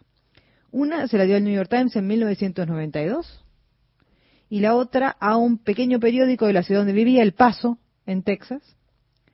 En la entrevista para el diario neoyorquina, que fue la única que dio, eh, decía eh, lo que era verdad en toda su vida. Nunca enseñó literatura, nunca dio talleres, nunca escribió periodismo, nunca dio lecturas o charlas, nunca reseñó libros y, por supuesto, hasta ese momento nunca había dado entrevistas. Sus mejores amigos hasta la muerte fueron un físico y un biólogo marino. Por eso vivía en El Paso, Texas, porque hay una universidad muy importante y él se podía juntar a hablar de biología y de física con esta gente, que era lo que le interesaba, no la literatura. Decía que no conocía escritores y que no le interesaban, y era verdad. El hombre complejo. Eh, la cuestión es que, más allá de esto y de su personalidad, que era todo un problema, por supuesto tenía muchas novias, lo veníamos hablando fuera del micrófono, esto produce una conmoción en las chicas absolutamente incomprensible. O sea, yo esto escapó como del fuego mal. Pero hay un tipo de mujer que le gusta quemarse. Y se han quemado muchas con Cormac McCarthy, que además está bastante bueno. Lo que quiero decir es, no es menor esto, ¿eh? porque es la línea Hemingway, quiero decir, co- como es el gran hombre de letras norteamericano, que además es, bueno, eh, Philip Roth, por supuesto, etc. Harold era el señor que decía este sí, este no, lo había puesto en ese mismo lugar. Don DeLillo, Thomas Pynchon, Philip Roth, Saul Bellow, o sea, todo ese tipo de cosas. Incluso Saul Bellow en su momento le dio, le otorgó la beca MacArthur, que es la beca que se llama de los genios. Bueno, en los años 70, Cormac McCarthy no le sirvió eso para casi nada, los lectores del mundo no apenas lo conocían, pero recién en los 90 empieza como a aparecer algo porque una de sus novelas, que se llama Todo- Todos los hermosos caballos, gana, eh, vende 200.000 libros, que ya es un bestseller. La lleva al cine eh, Billy Bob Thornton con Matt Damon y Penelope Cruz. Le va mal la película, la película es horrible, pero bueno, ahí está. Y después los hermanos Cohen en el 2006 agarran No es país para viejos con Tommy Lee Jones y una memorable actuación de Javier Bardem, que hace el malo del asesino. Eh, y ahí eh, funciona un, un, un poco mejor, pero todavía, digamos, este, el señor no, no, no, no, no, se quiere exponer. En el medio de todo eso, eh, lo llama, eh, publica una novela que es una novela que sí lo hace famoso, que es La carretera. La carretera también tiene película con Vigo Mortensen, como sabemos, es un poco mejor que la, no, la mejor es la de los Cohen, pero esta está bastante mejor que, que la otra. Y el libro básicamente la rompe, porque es un libro sobre el fin del mundo con un chico y su papá que, que quieren ir hacia, el mar, porque al papá le parece que hacia el mar eh, podrían estar mejor en un mundo, en un Estados Unidos absolutamente caníbal, digamos, donde la gente se está matando y muriendo. El papá se está muriendo también. Es posible que lo que haya pasado es una explosión nuclear, nunca te lo cuentan. Es el viaje de ellos dos, no es mucho más que eso. Y es un diálogo entre ellos dos que tiene momentos extraordinariamente lindos y que tiene que ver con una cosa que le pasaba a Cormac McCarthy, que en ese momento él tenía un hijito muy chico de ocho años. Y la sensación que él tenía es que él se iba a morir, y se iba a morir de viejo, y que iba a dejar a este, a esta criatura solo en un mundo muy hostil, cosa que pasó, de hecho, porque no hay que tener hijos cuando uno es tan grande. Eh, un por más que se pueda, señores varones, digamos, o sea, semana- hay cosas que uno se puede contener. En fin. Por ejemplo, la carretera, más allá de todos los chistes, este señor escribía así. Esto es un fragmento de la carretera. El chico lo observaba sentado en la carretera. El hombre sujetó los extremos de los hilos con las pinzas y los fue sacando uno por uno. Pequeños puntos de sangre. Cuando terminó, guardó las pinzas y tapó la herida con gasa y se levantó y se subió el pantalón y pasó el botiquín al chico para que lo guardara. ¿Te dolió, verdad? Sí. ¿Eres muy valiente? Regular. ¿Qué es lo más valiente que has hecho? Escupió una flema sanguinolenta en la carretera. Levantarme esta mañana, dijo. ¿En serio? No. No me hagas caso. Vamos, hay que seguir. O sea, es, ¿no? Así, es como, todo así. Esta, esta novela, que es una novela maravillosa y que está toda escrita así, y que además está muy mal traducida, o e- eso incluso que leí que parece tan hermoso cuando lo lees en inglés. Oprah Winfrey, que es como la mujer más famosa de la televisión de Estados Unidos, dijo, le pido por favor. Y el viejo le dijo no. Y ella le se enojó, Ofra, porque no, no le dicen que no tan seguido, en menos un señor que vive en El Paso, Texas, con un biólogo marino y está escribiendo locura, y le dice, eh, le da un ultimátum de dos horas. Cormac McCarthy afloja, la llama y le dice, ok, la hago, pero usted tiene que venir El Paso y me tiene que hacer la entrevista en la universidad y en el lugar donde yo estoy con mis amigos en la universidad. Oprah lo hace. Y ahí empieza esto a hacerse famoso, comillas, ¿no? Pero se convierte en una celebridad a los 75 años. ¿Qué pasa antes? 1964 él empieza su carrera. Es uno de los pocos escritores que tienen una relación con el editor que ya prácticamente en este momento casi no existe.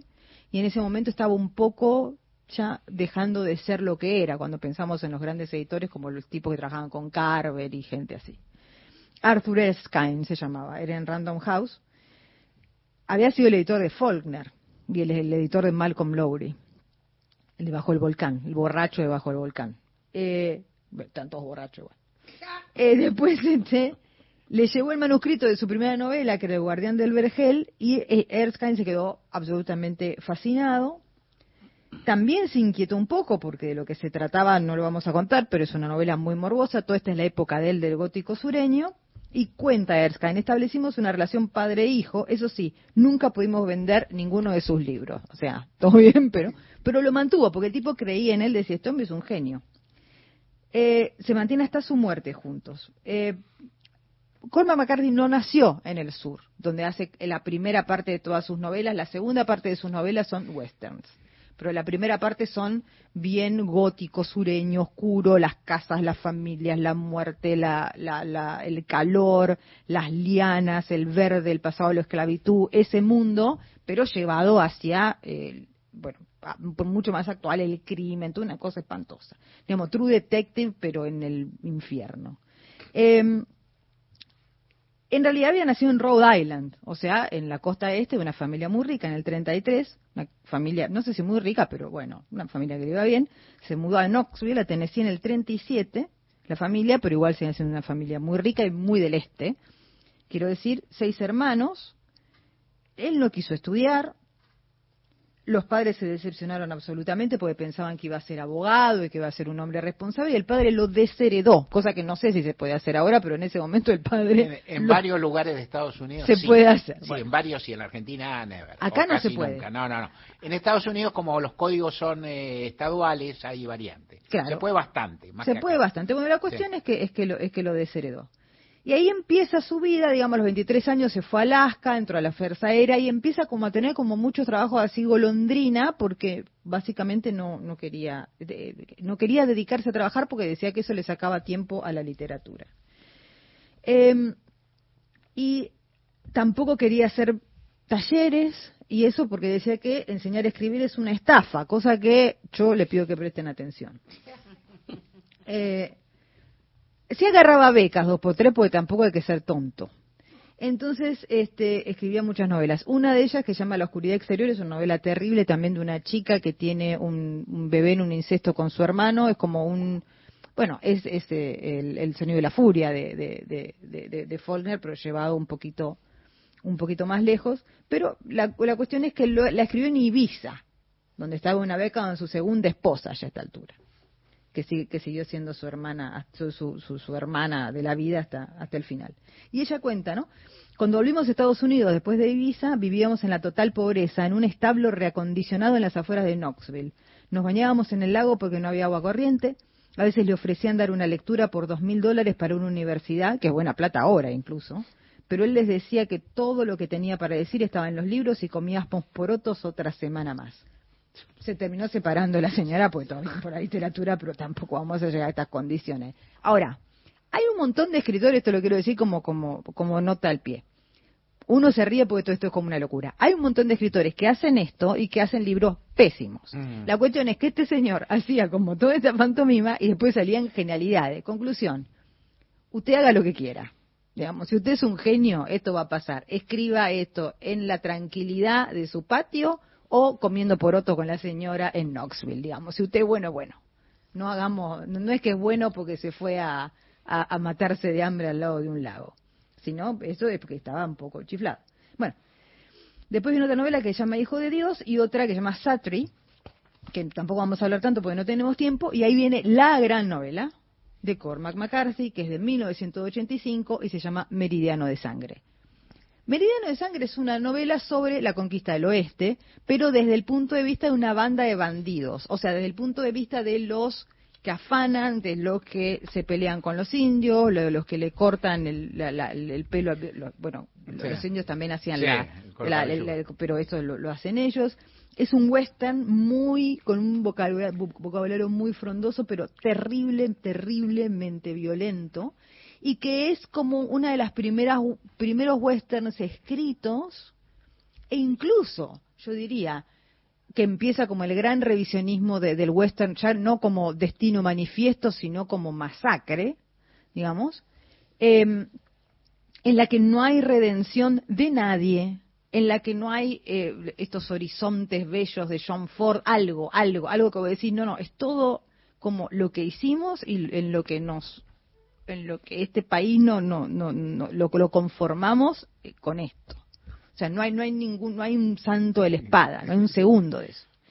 Y, por ejemplo, también les leo una cosa muy cortita, ¿no? Están tomando todos en una bodega en un momento y se entraron unos soldados. Tuvo lugar un altercado. Un pacificador se levantó de entre los soldados y pronto los oficiales estaban sentados otra vez, pero minutos más tarde, cuando volvía de la barra Brown, derramó aguardiente sobre un joven soldado y le prendió fuego con su cigarro. El hombre salió corriendo mudo, salvo por el crepital de las llamas, y las llamas eran azul pálido, y luego invisibles bajo el sol, y él las combatió en la calle como un hombre atacado por abejas o por la locura, y después cayó a la calle y se quemó. Para cuando se le acercaron con un balde de agua, el hombre se había ennegrecido y achicharrado en el barro como una enorme araña. Lindo. Lindo. Así.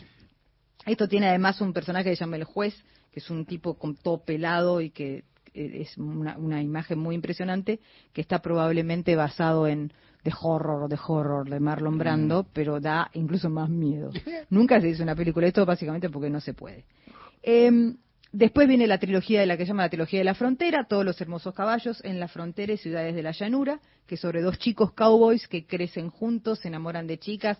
En apariencia uno empieza y parece como una cosa más amena y de repente yo con ciudades de la frontera tengo que dar hacer una confesión, lo estaba leyendo en el colectivo 26 atrás de todo y pasa una cosa muy terrible y me puse a llorar. A mí no me hacen llorar los libros y me tuve que bajar porque vienen las viejas que siempre, viste, nunca faltan, perdón, las señoras, De que edad. nunca faltan de cierta edad, y dice, pero que te pasa, querida, yo te lo voy a explicar, pero no me está como de la injusticia, la injusticia que acaba de ocurrir. Bueno, eso fue lo que, lo, lo que me pasó. En el es un libro, 26. en el, co- el colectivo 26 atrás de todo.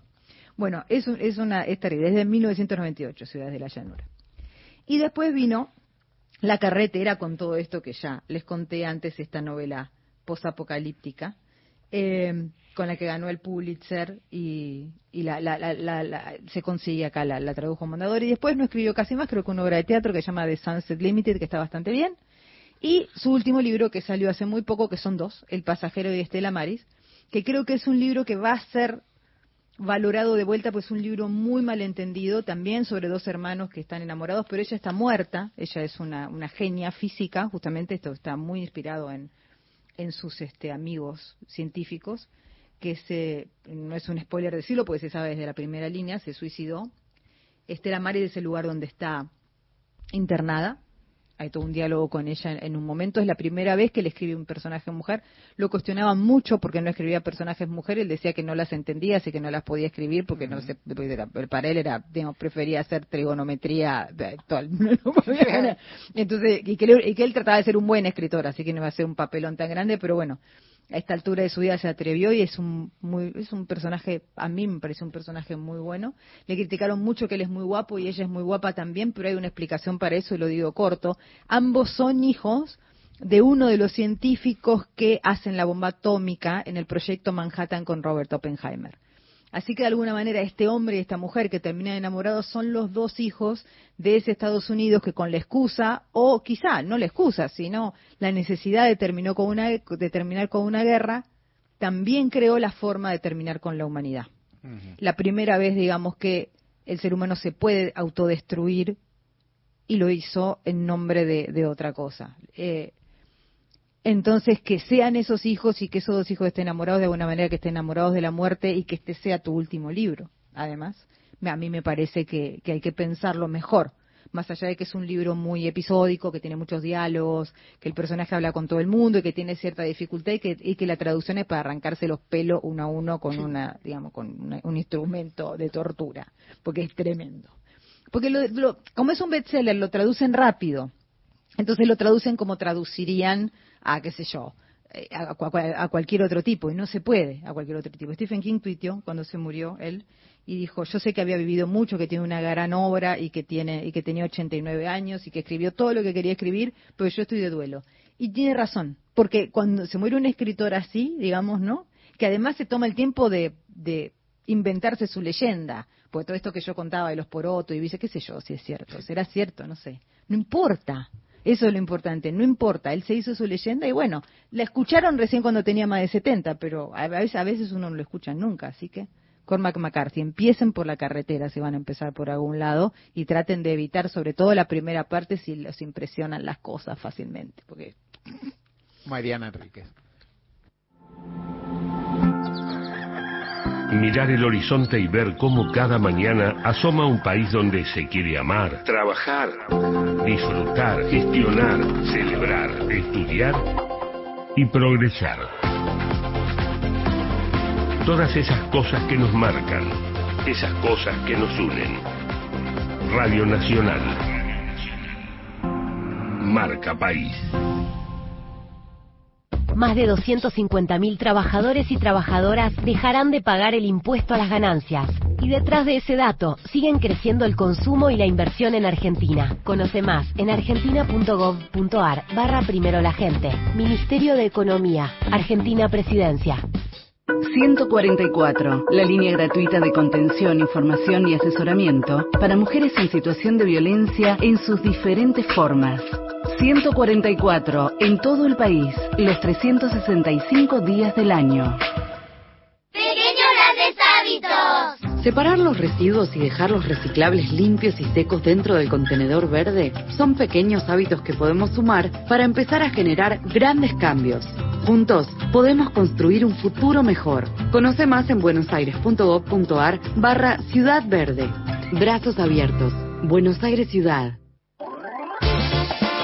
La tarde se escucha en Nacional. La radio pública. Gente de a pie. Hasta las 17.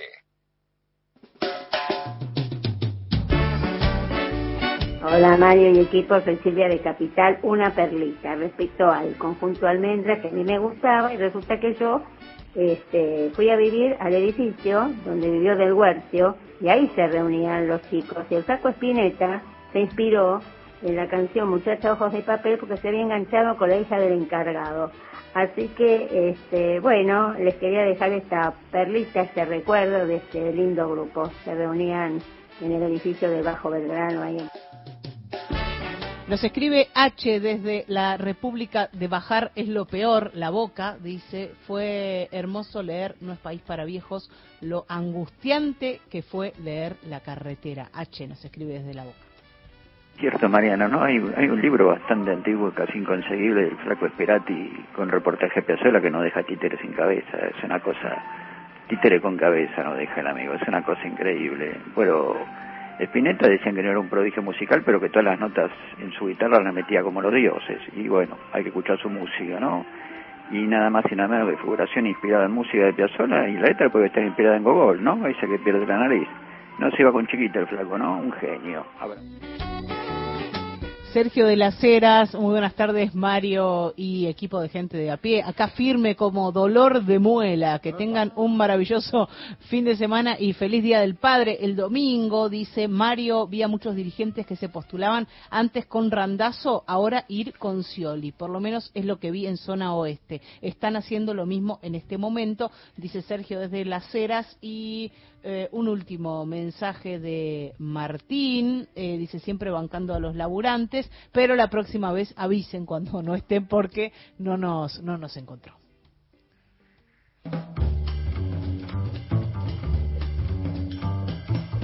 Aprovechamos, aunque sea autorreferencial. Bueno, saludar, como que no, dejar el saludo para los, que son padres y los que los tienen, y bueno, todo eso. Este es un programa donde abundan, o sea, lo- lo- los varones somos padres, ponele. No, todo. Acá Juan Manuel se incorporó a último momento, pero está ahí, así que tenemos acá hay aquí un ingerío interesante, Beto Sola. Pero vamos al tema, todo esto dicho, saludos, abrazos y todo lo demás, recuerdos para los que ya no tenemos al viejo. Y Beto Solas, tema musical, por favor. Bueno, vamos a cantar Recuerdos de Ipacaray, de Demetrio Ortiz y Zulema de Mertín. ¿Qué te parece? Hay una letra que, que es la original que grabó eh, eh, Demetrio Ortiz, donde dice, ¿eh? iba ya naciendo. Viste que todo el mundo canta renaciendo. No. Y en realidad es iba ya naciendo, ¿no? Sí. Es decir, que nace la Iba ya naciendo. Iba ya naciendo. ya, sí, muy bien. Este, Así. Bueno, y Ya. que es mi amor te llama. Y Violeta de Turdera Sí. dijo, tiene que ser un largueto estregato. Estregato. Estregato, Es o sea, con licor. Es, es, estregato. Vamos ahí. Vamos, vamos. Paula Nicolini, por favor, usted va a ser el... A dúo, uh. Sí. Yo- Está en su tonalidad. Yo me ¿eh? escondí ahí.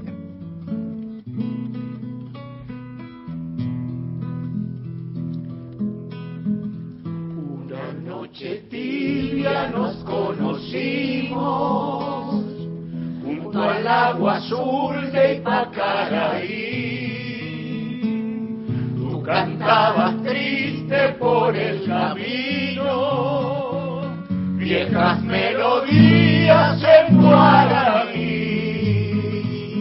y con el embrujo de tus canciones y vaya naciendo tu amor en mí y en la noche hermosa de plenilunio de tus blancas manos sentí el calor que con sus caricias me dio el amor.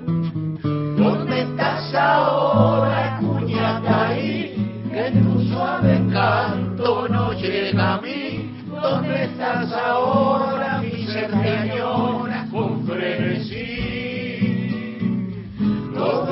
recuerda mi dulce amor junto al agua azul de Ipacaraí. Todo te recuerda, mi amor te llama, Cuñataí.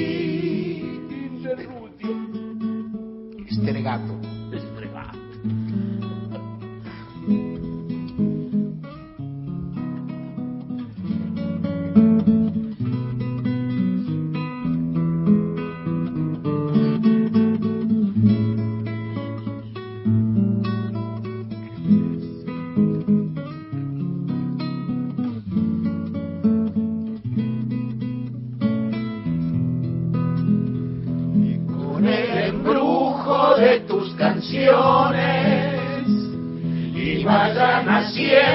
Tu amor en mí.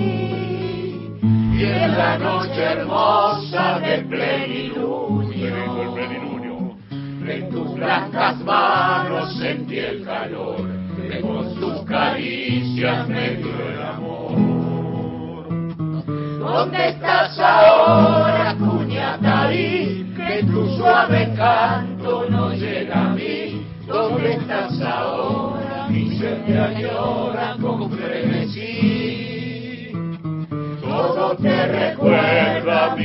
dulce amor, junto al agua azul de Ipacaraí.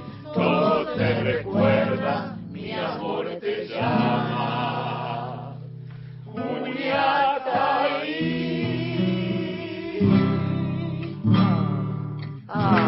¡Epa! Alta versión. Argentina, Argentina. Alta, alta, alta versión. Muy importante esto que haya sido la versión original. Esto, esto es un detalle que se destaca mucho porque Spinetta no lo tomó. No, no. Y Piazzolla mismo. Menos, decir- menos que menos. Menos que menos. Nosotros, a mí, un toquecito para irse, ya nos vamos yendo. Gracias por habernos acompañado. El lunes a las 3 de la tarde volvemos a estar acá. ¿Por qué no decir que mi viejo cantaba esto manejando el auto? ¿Cómo que no? Qué lindo que ir en el auto con el viejo cantando, ¿no? Qué cosa. Hermoso. Hermoso, ¿no? Qué cosa maravillosa. ¿Por qué no? ¿Por qué le gusta esta a mi viejo? ¿Y qué sé yo? Nos vamos con otra versión, Fossati. La de Anabela Soch.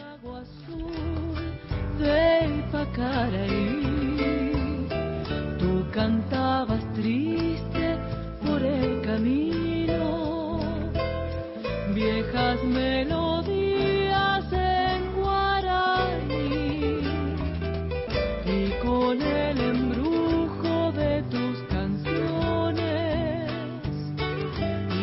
renaciendo tu amor en mí. Y en la noche hermosa del plenilunio de tus blancas manos sentí el calor que con tus